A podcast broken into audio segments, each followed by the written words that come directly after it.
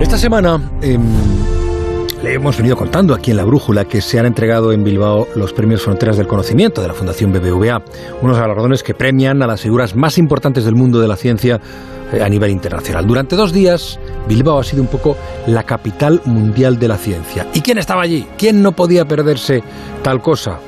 Alberto Aparici, bajo ningún concepto. Alberto, buenas noches. Hola, hola, Juanra, buenas noches. Has estado en Bilbao, me consta.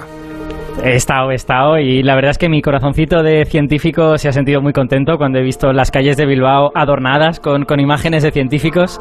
Eh, la verdad es que he pensado que, que, este es el mensaje que todos nos gustaría trasladar, ¿no? Que la ciencia es parte de nuestra cultura, que es parte de nuestra herencia, digamos, y que podemos verla en las ciudades, igual que vemos otras cosas en las ciudades también de vez en cuando. ¿Por qué no?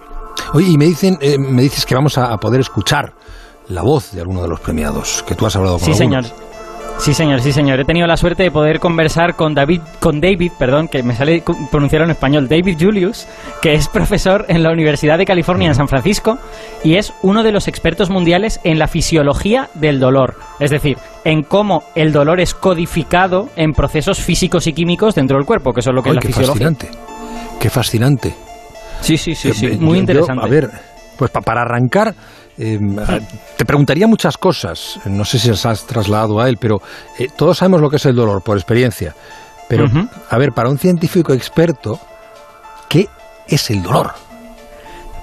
Pues, pues mira, no te voy a hacer spoiler. Nos lo responde el profesor Julius directamente. El dolor es una parte del sentido que coloquialmente llamamos tacto, pero fíjate, usamos esta palabra, dolor, una sola palabra, de la misma forma que usamos la palabra cáncer. En realidad hay muchos tipos de dolor. Una migraña no es lo mismo que el dolor que sentimos en la piel, que a su vez es diferente del dolor artrítico y diferente del dolor que produce una infección viral como el herpes. Así que tenemos muchos tipos de dolor y cada uno tiene un mecanismo ligeramente diferente.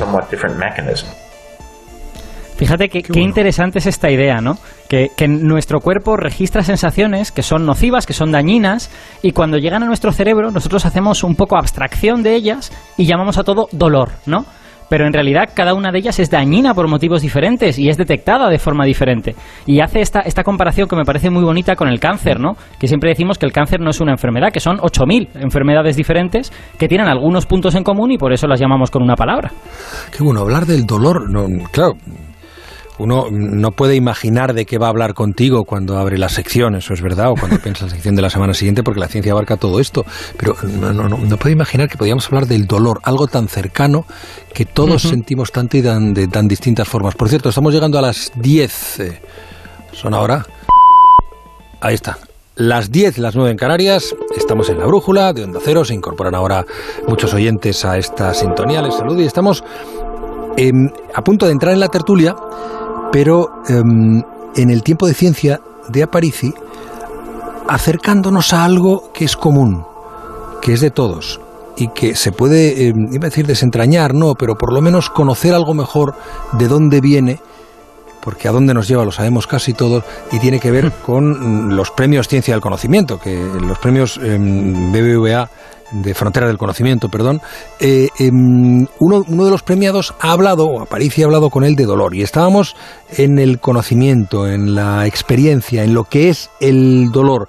Y nos decía el profesor Julius que el dolor forma parte del sentido del tacto. ¿Qué, qué quiere decir con eso? Bueno, eh, eh, la verdad es que esa es una frase como muy rotunda y que me parece muy interesante, ¿no? Y la, la explicación es que el órgano del tacto, entre comillas, eh, simplificando mucho, digamos, podríamos decir que son un conjunto de terminaciones nerviosas que están por todo el cuerpo. Son, son neuronas, que ya sabes que las neuronas tienen como bracitos y, y de esos bracitos salen tentáculos. Pues esas neuronas extienden sus tentáculos por la piel, también por el interior del cuerpo, por los órganos, y tienen receptores para medir pues la presión, la temperatura, lo que solemos llamar tacto, ¿no? Bueno, pues estas mismas neuronas son las que también tienen receptores para medir el dolor. Entonces, todas estas sensaciones, presión, temperatura, dolor, tacto, viajan por esta red de neuronas a las que llamamos tacto, pero que en realidad es una red muy compleja, ¿no? Ya has dicho varias veces que las neuronas tienen receptores. ¿Qué, qué es eso? Vale, lo- los receptores es, es la palabra técnica que se usa para hablar de maquinitas celulares que se activan cuando llega un estímulo, reciben un estímulo, ¿no?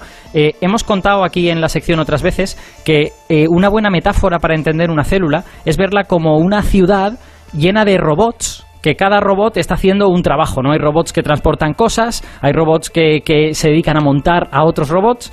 Bueno, pues un receptor es uno de estos robots y su trabajo es ponte en marcha si ocurre esto. Y cada receptor es distinto, ¿no? No es igual el robot que responde a la presión que el robot que responde a la temperatura. Por eso, precisamente, nos contaba Julius que hay muchos mecanismos diferentes para el dolor, ¿no? Que hay muchos dolores que funcionan de manera ligeramente distinta.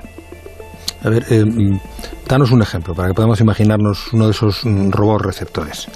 Vale, mira, te, te, voy, te voy a hablar precisamente, ya que estamos hablando de David Julius, del receptor que más ha estudiado él y por el que le han dado muchos premios, que se llama TRPV1, es un, son unas siglas en inglés que significan una serie de cosas, que es nombre de robot, la verdad, TRPV1, que, que es un receptor de la temperatura, ¿vale? Y para que nuestros oyentes se lo, se lo imaginen, es muy fácil de imaginar, es una proteína con forma de anillo, ¿vale? Que está en la piel de las neuronas, está en la superficie de las neuronas, comunica el interior y el exterior. Y por debajo de 43 grados, el anillo está cerrado, no pasa nada. Pero cuando la temperatura sube, el anillo se abre y empiezan a entrar eh, sustancias dentro de la neurona.